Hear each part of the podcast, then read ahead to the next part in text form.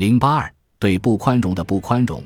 如果说长期形成的偏见无法轻易消除，那么可以改变的是人们对待偏见的态度。比如丹尼饭店的例子，服务员或分店经理公然歧视黑人的行为，如果受到质疑，那么这种现象就会减少。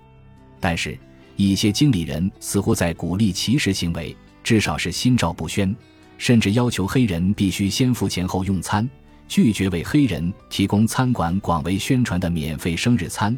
或者在一群黑人来就餐时把大门锁上，宣称营业时间结束。正如代表黑人特工人员起诉丹尼饭店的律师约翰 ·P· 雷尔曼指出的那样，丹尼饭店的管理层对下属员工的所作所为视而不见。这传递了某种信息，助长了当地经理种族歧视的冲动。从偏见的根源以及如何有效消除偏见来看，正是对偏见行为视而不见的姑息态度，助长了歧视的发展。在这种情况下，不作为本质上就是容忍偏见的病毒肆意扩散。比多样性培训课程更有意义，或者使这种课程发挥实际效果的做法是。从管理层到基层员工都积极地反对所有歧视行为，由此彻底改变一个群体的规范。如果整体的氛围出现变化，尽管也许很难消除偏见，但至少可以消除带有偏见的行为。按照 IBM 一位执行官的说法，我们不容忍任何形式的歧视或侮辱，尊重个人是 IBM 文化的核心。偏见研究对于提高企业文化宽容度提出了一些建设性意见，那就是鼓励员工公开反对隐蔽的歧视或攻击行为，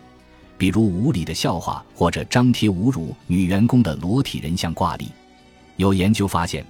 在一群人中，如果有人发表种族歧视的侮辱言论，其他人也会跟着这样做。如果当场指出这种歧视行为或者提出反对。这种简单的行为可以创造减少歧视的社会氛围，什么都不说就相当于宽恕这种行为。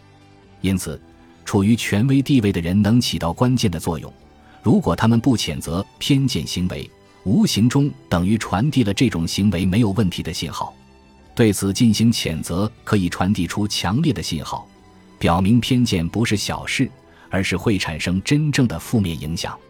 情绪智力的技能。尤其是不仅知道在什么时候，还知道如何有效的反对偏见的社交技巧，在这种情况下再次发挥作用。这种反馈技巧应当与其他有效批评的技巧一起使用，确保被批评者不会产生逆反心理。如果经理人和员工能够自然而然地做到这一点，或对此加以学习，那么偏见现象就会逐渐消失。有效的多样性培训课程应当在组织内部建立新的基本准则，防止任何形式的偏见行为，鼓励员工不再充当沉默的证人和旁观者，而要明确表达他们的反感和反对意见。多样性课程的另一个积极因素是观点采择，即提倡同理心和宽容的立场。只要员工逐渐意识到被歧视者的痛苦，他们就有可能公开反对歧视行为。简而言之，禁止偏见行为的发生，比从根本上消除偏见态度的可能性要大得多。刻板印象即使可以改变，也会非常缓慢。只是简单的让不同种族的人待在一起，不会或者很难减少不宽容的现象。正如废除种族隔离学校所发生的情况，不同种族之间的敌意不仅没有消除，反而增强了。既然多样性培训项目遍及所有公司，那么，现实的目标应当是借此改变带有偏见或攻击色彩的群体规范，提高集体意识，不接受和容忍偏执或攻击行为。培训项目在这些方面可以大有作为。不过，期望这些项目从根本上消除偏见是不现实的。既然偏见是情绪学习的结果，那么再度学习肯定是有可能的，当然需要时间。而且不能指望达到一次性的多样性培训课程那样的效果。要实现改变，就需要持续的友爱之情，需要不同背景的人向着共同的目标不断努力。废除种族隔离学校的教训是：如果种族之间无法融合，反而形成彼此对立的小集团，那么负面的刻板印象就会被强化。如果学生们为了实现共同的目标平等地开展合作，比如在运动队或者乐队中，他们的刻板印象就会被打破。在工作环境，员工一起共事多年，自然也会出现这种现象。不过，如果停止与工作环境中的偏见现象进行斗争，就会错失更好的机会，无法利用工作群体多样化可能带来的创造力和创新精神。